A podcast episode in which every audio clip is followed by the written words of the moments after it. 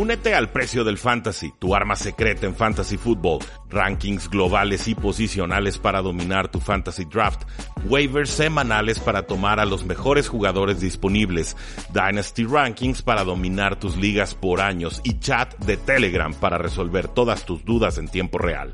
Visita stam.store diagonal precio NFL o da clic al link en este episodio para suscribirte.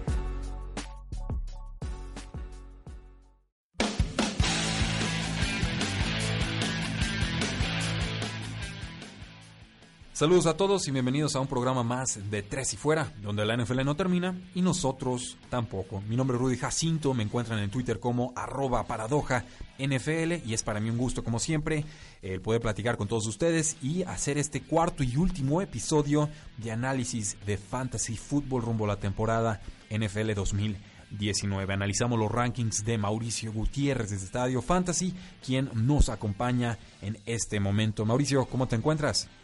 Muy bien, Rudy, ya listo para cerrar este cuarto episodio con los Tidens, los malditos Tidens. ¿Qué vamos a hacer? Porque la verdad es que las opciones reales de fantasy en esta posición, que se ha vuelto muy muy complicada, pues son muy pocas. Pero ya estaremos hablando de los rankings, sleepers, jugadores a evitar y aquellas joyas que pudieran estar escondidas en los últimos picks de, nuestros drafts. Yo ya sé a quién voy a tomar en casi todas mis ligas y es un jugador que podemos encontrar casi gratis. A ver si lo adivinas en el transcurso de este programa. Si no, eh, lo revelaré en un final. puedo decir de una vez. A ver, dime. Mark Andrews de Baltimore. Eh, casi no. Eh, te fuiste hasta el, tu posición número 18. No, yo estaba pensando en tu posición número 15. Jack Doyle de Indianapolis Colts. También bien interesante, ¿eh? Sí, sí, pero bueno, lo comentamos un poquito eh, más adelante. Bueno, me podría ir hasta el, tu número 23 con un fan de Denver Broncos y todavía medio me podría sentir seguro con, con la selección. Pero, pero vamos con tu primer grupo, Mauricio. Son las estrellas, son los jugadores productivos, eh, jugadores ya contrastados de tres o más temporadas en la NFL y por supuesto empezamos con Travis Kelsey, el nuevo Gronkowski con los Kansas City Chiefs, el George Kittle de San Francisco que ahora recupera a Jimmy Garoppolo, eh, ha sido más productivo con los suplentes que con Garoppolo, eh, ojo ahí, y Zach Ertz que pues prácticamente duplicó su producción de mejor temporada en esta última campaña y va a tener más competencia en esa ofensiva de las Águilas de Filadelfia. ¿Por qué en este orden, Mauricio? ¿Y qué tan dispuesto estarías eh, de pagar una segunda o una tercera ronda por estas alas cerradas, sacrificando otras posiciones? Justo ese es el tema importante, Rudy, que mencionas, que para tener alguno de estos tres tight ends vas a tener que emplear tu pick de segunda o tu pick de tercera ronda. Sé que la diferencia entre estos y los demás tight ends puede ser abismal tomando en cuenta la posición. Pero creo que no vale la pena ir tan alto a menos que juguemos en ligas en las que se favorezca muchísimo al tight end en caso de que se le dé un punto extra a los tight ends por recepción.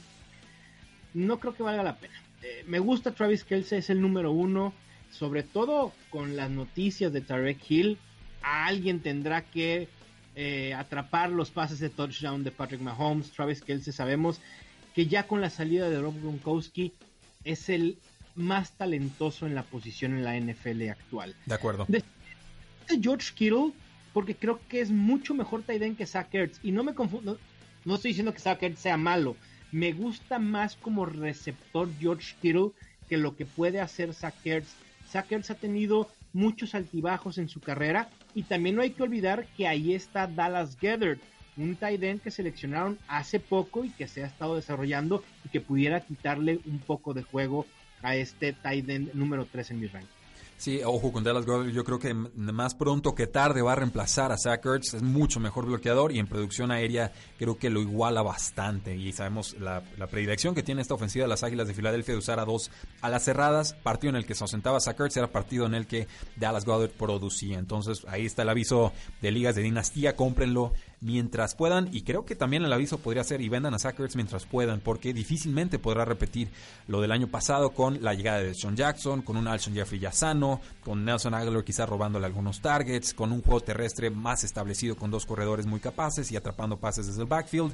Eh, en fin, creo que Sackers difícilmente tendrá las oportunidades ofensivas que tuvo el año pasado y por lo tanto creo que su, producción va a decaer. Pero quizás yo, a diferencia tuya, Mauricio, el año pasado sí aposté por Zach en una liga de dinero PPR y quedé muy contento, lo tomé en tercera ronda y, vaya que se notaba la diferencia eh, semana a semana. Entonces, eh, yo sí me animo quizás por Kelsey, sí me animo quizás por Kittle, me la pienso un poco más por Zach Y si no alcanzo a tomar alguno de esos dos, pues entonces pasamos a tu segundo grupo en el cual pues tienes a O.J. Howard de Tampa Bay en la posición número 4, a Hunter Henry en la 5 de los Chargers, en la sexta posición a Evan Engram de los Giants, en la séptima posición a Eric Ebron de Indianapolis Colts y en la octava a Jared Cook de los Santos de Nueva Orleans que llega de los Oakland Raiders. ¿A quién tomar y a quién ignorar de esta lista?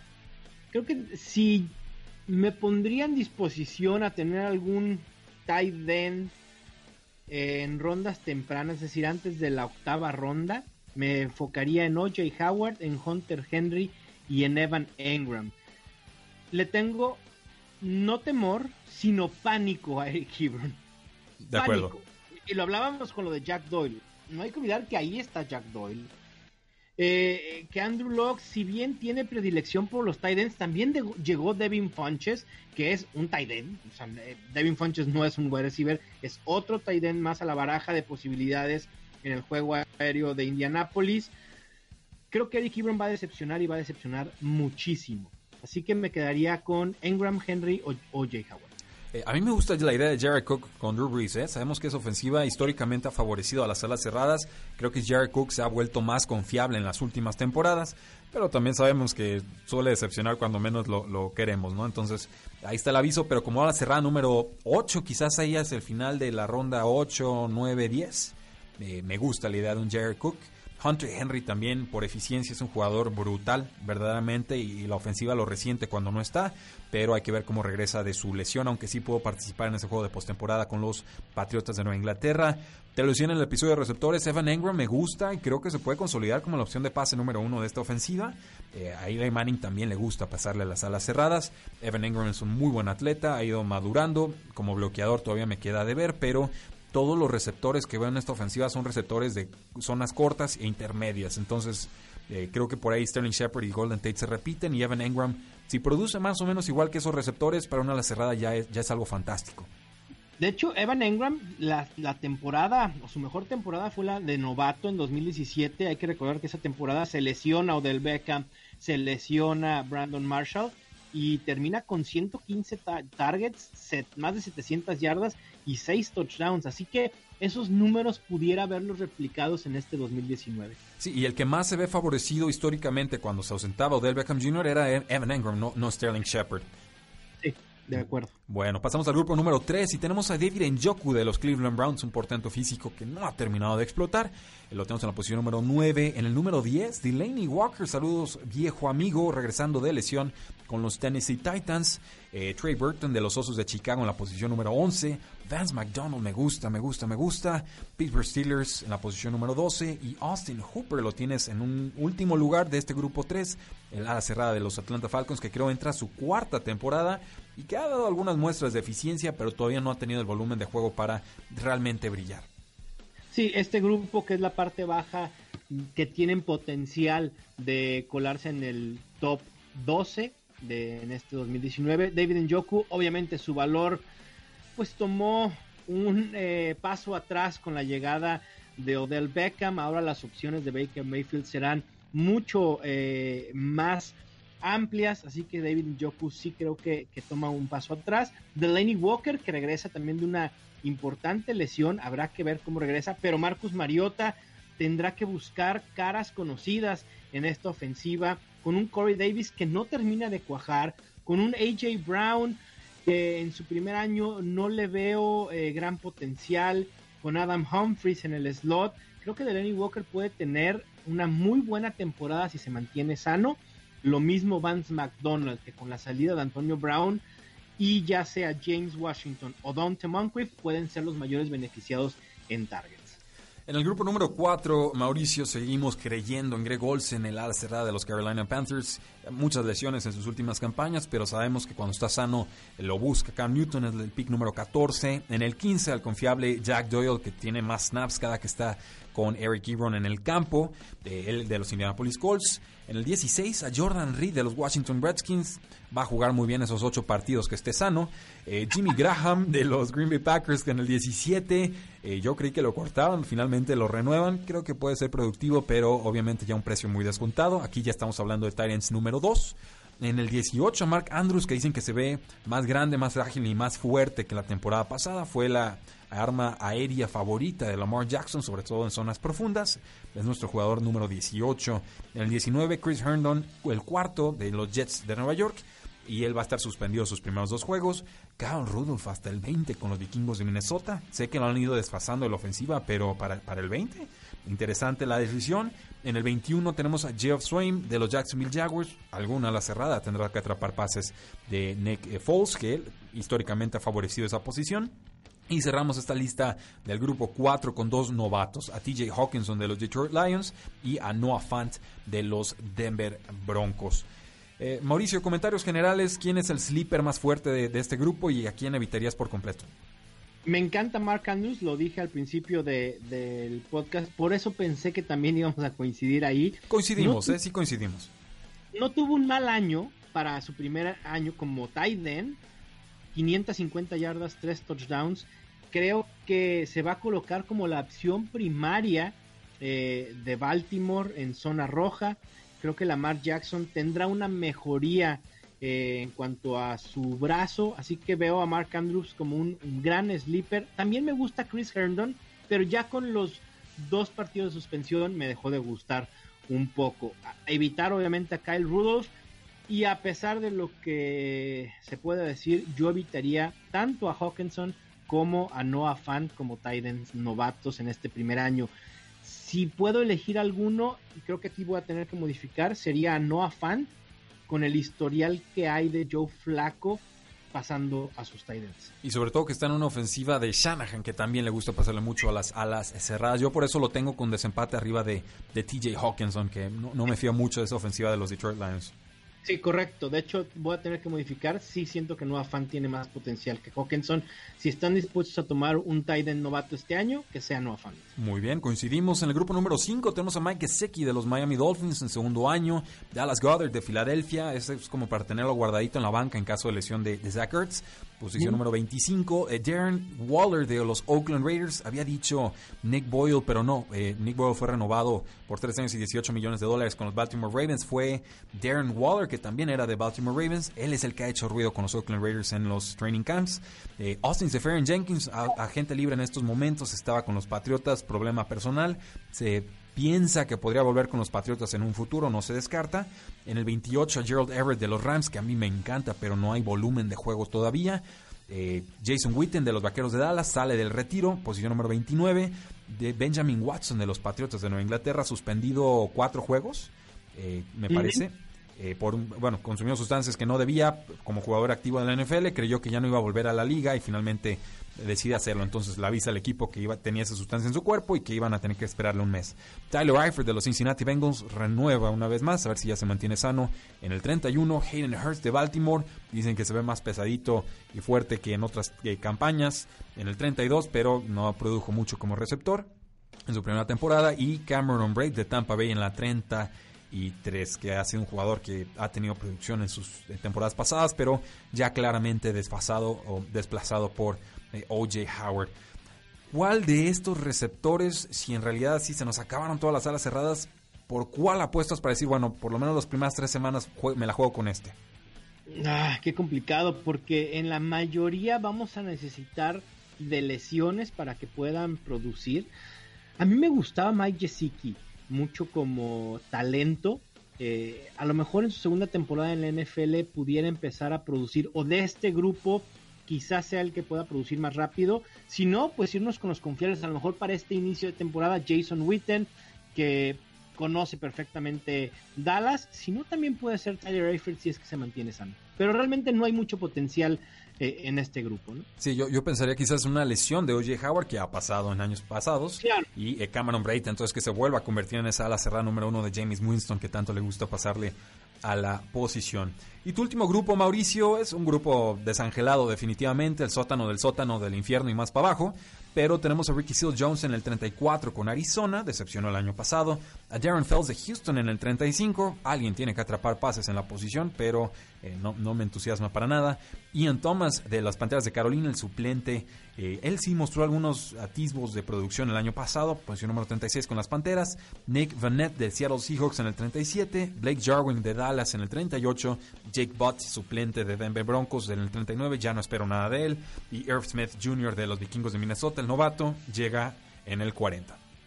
Pues aquí, si sucede una lesión por parte eh, o si no cuaja lo de Noah Fant en Denver, pudiéramos tener en mente a Jake Bott, lo mismo a Irv Smith Jr., si algo le llegara a suceder a Kyle Rudolph, y de ahí más no veo mayor potencial, sobre todo en una posición que sí es complicada en ligas normales de dos equipos donde solo se utilizan 12, pues ya los rankeados del 34 en adelante, en este caso hasta el 40, pues tienen muy poco valor. Sí, ahí Ian Thomas es el nombre ahí que me ha servido. Si no regresa bien Greg Olsen, ya fue productivo en el pasado. Claro, tiene razón. Sí, se me escapó por completo. Pero sí, es también alguien a tener eh, en cuenta. A diferencia de algunos que son titulares en sus equipos, pero que no han dado el ancho como receptores, como un Ricky Seals Jones o un Nick Vanette.